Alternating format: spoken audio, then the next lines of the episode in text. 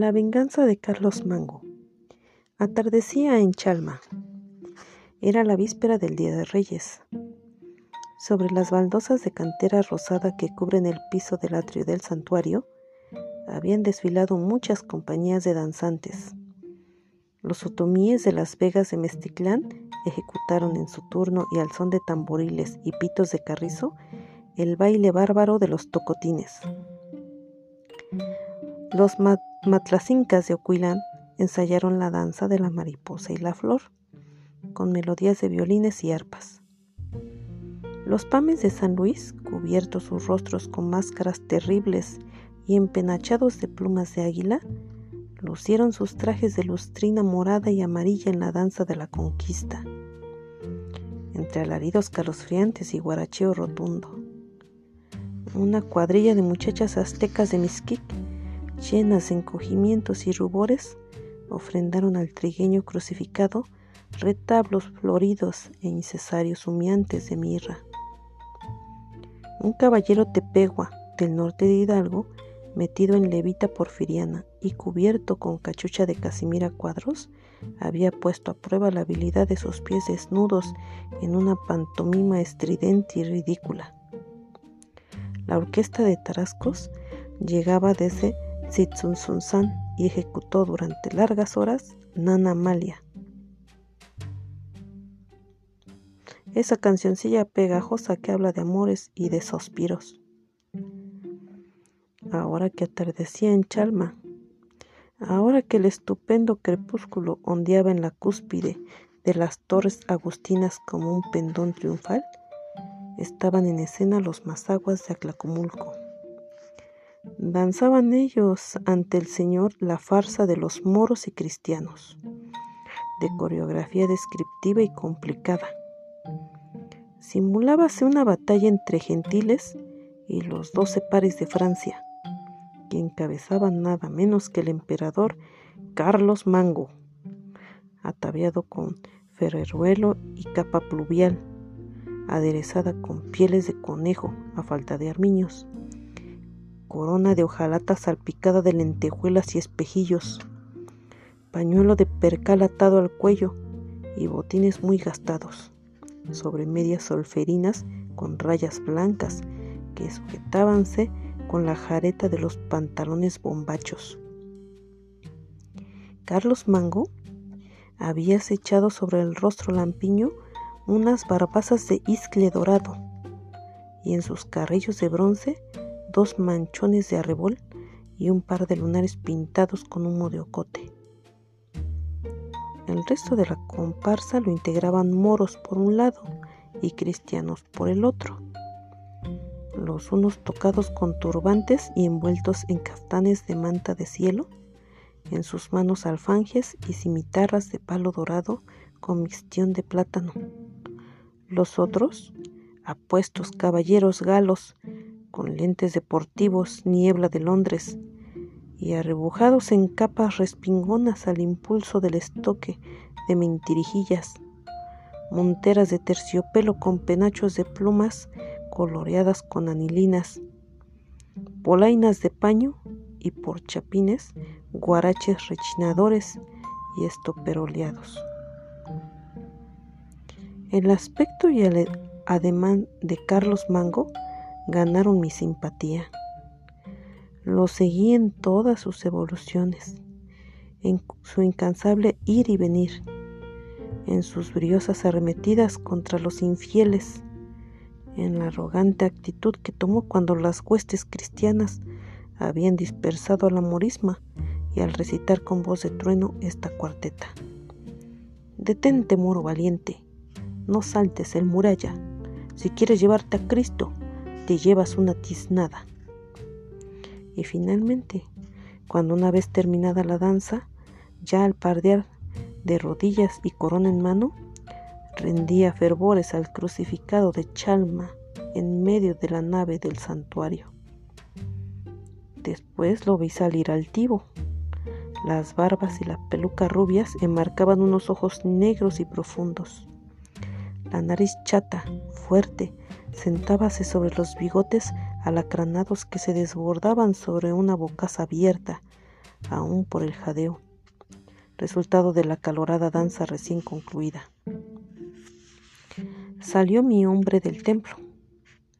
Pude comprobar cómo su presencia impresionaba, igual que a mí, a sus paisanos los mazaguas que se hallaban dispersos en el atrio. Carlos Mango saludaba a la multitud con grandes ademanes. Un chiquillo se llegó hasta las piernas robustas del danzante y tocó con veneración las pieles que adornaban el atavío maravilloso. Mas Carlos Mango apartó con dignidad al impertinente y se dirigió hacia un extremo del atrio, en donde un grupo de mujeres y niños habíase acurrucado unos en otros. Echados sobre el suelo, tratando de conservar lo mejor posible el calorcillo que generaba la hoguera a la que alimentaban con ramas resinosas. A poco, mi admirado personaje hacía añicos sus propios encantos.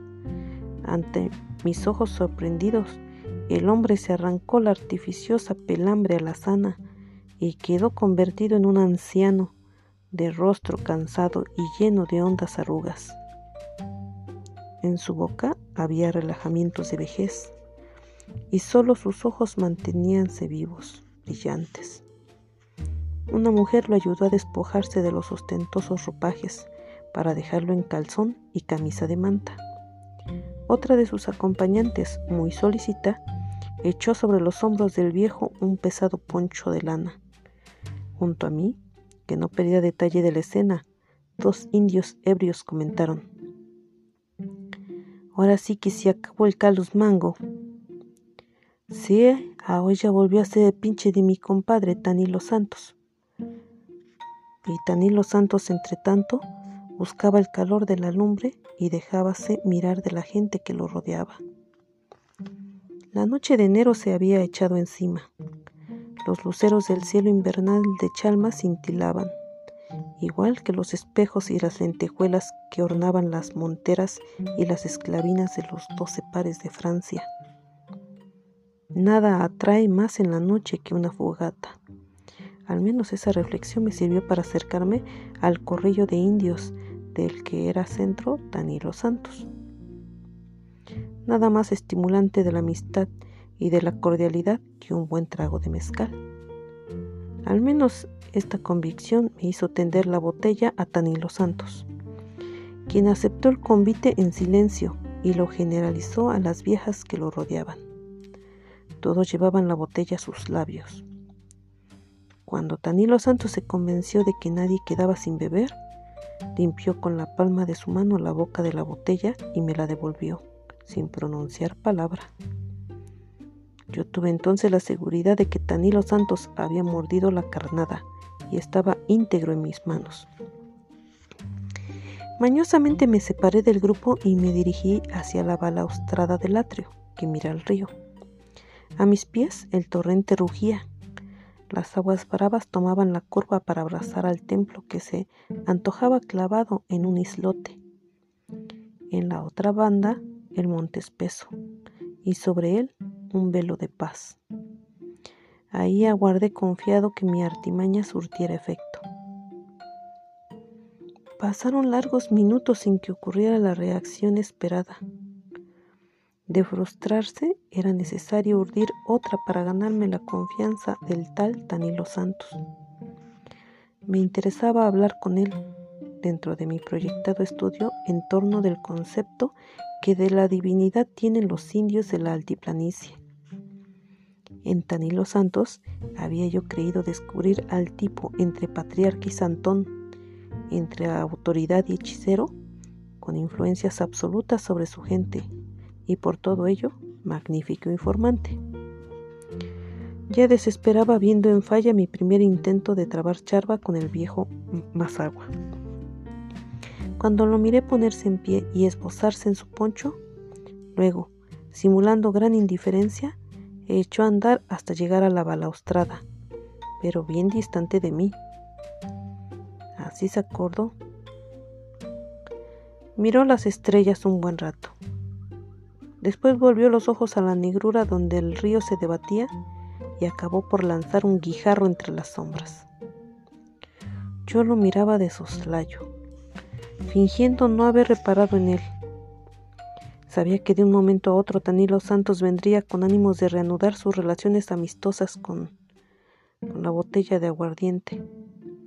Pero ya estaba junto a mí.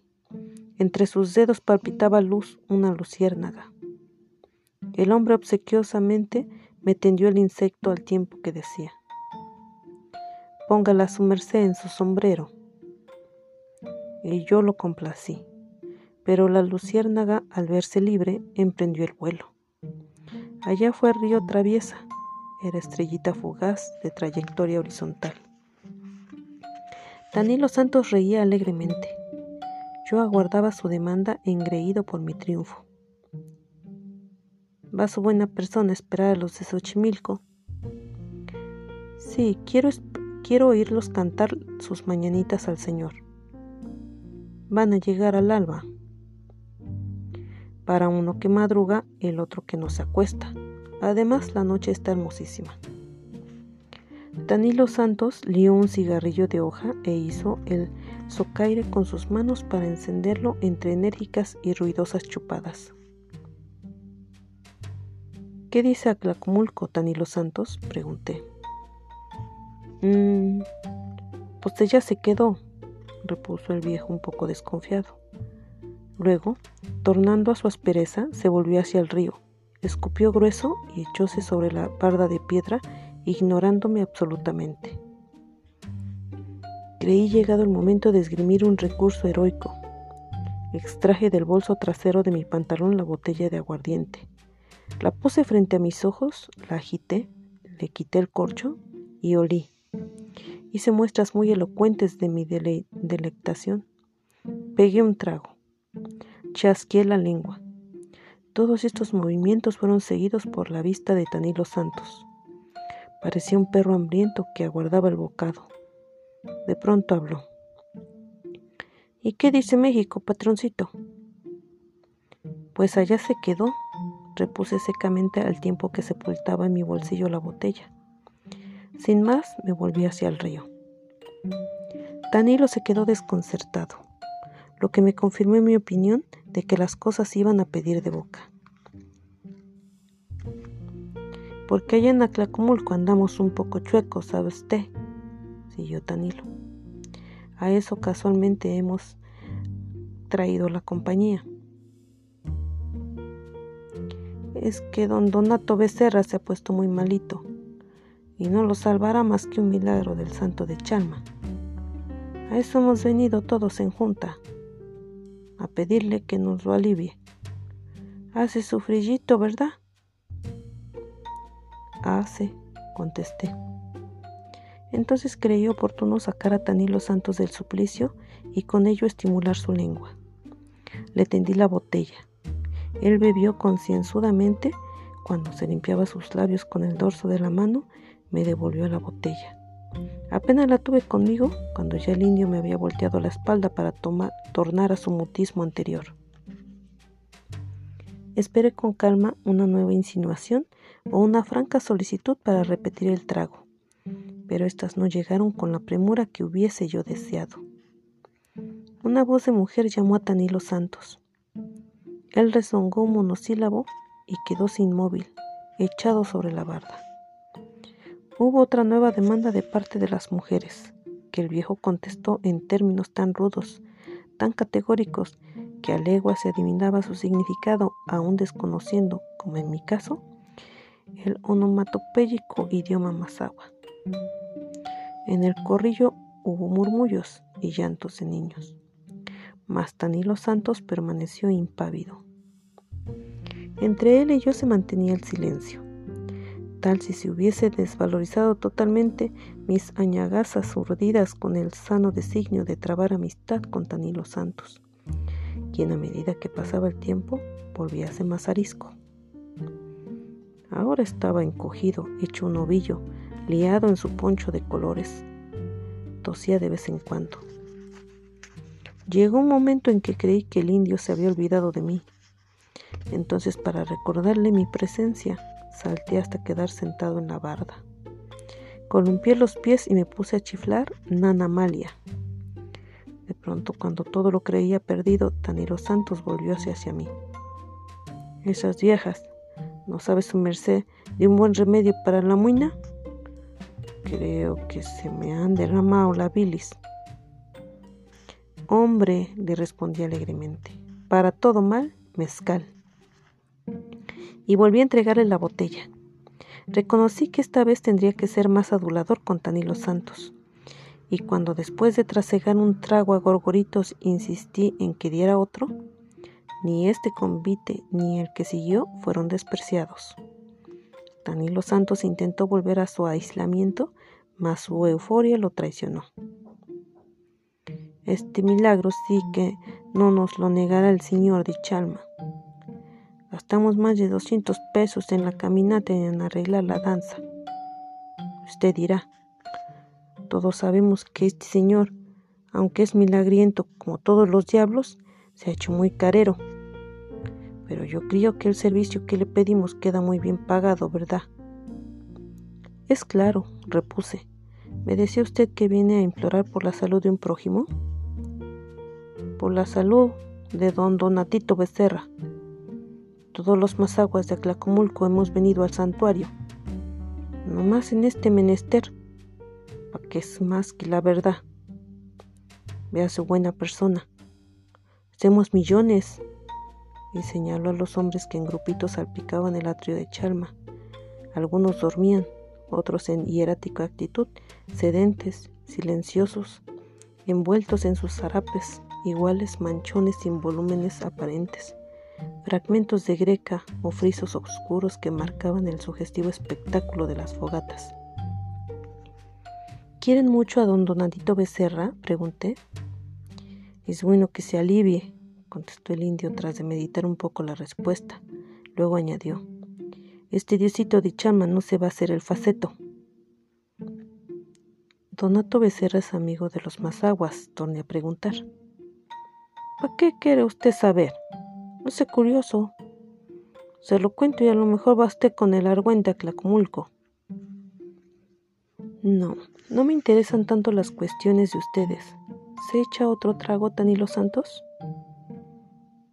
Pues ya que usted se arma, que venga el último. Hay que dejar los asientos para la amanezca. ¿O qué opina?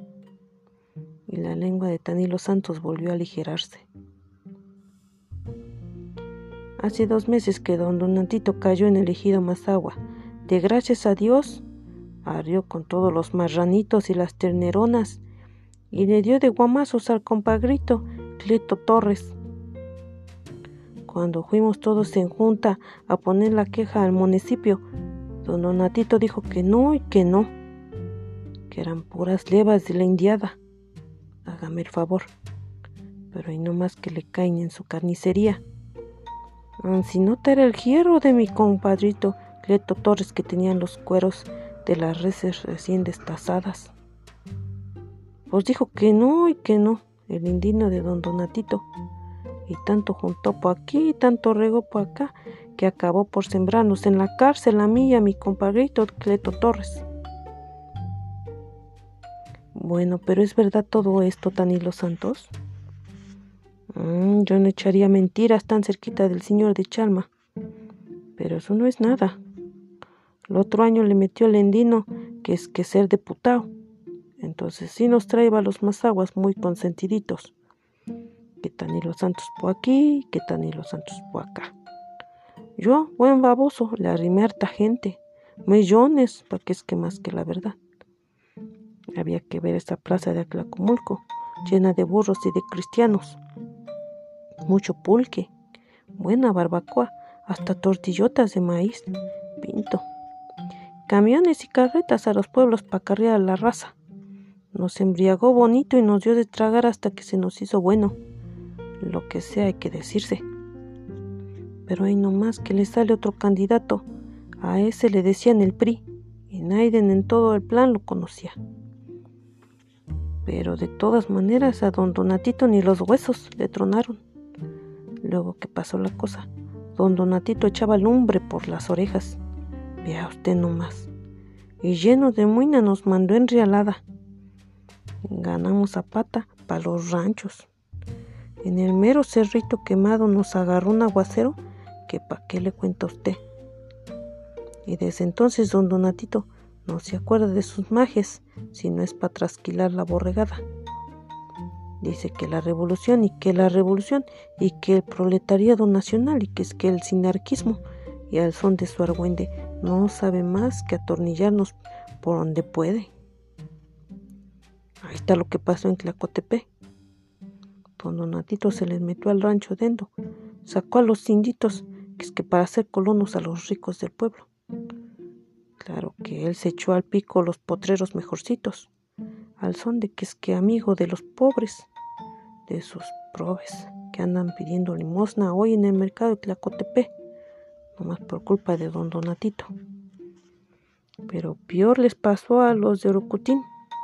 Don Donatito andaba apasionado por una tórtola chula, pero que no le daba dalazo al viejo, como luego dicen.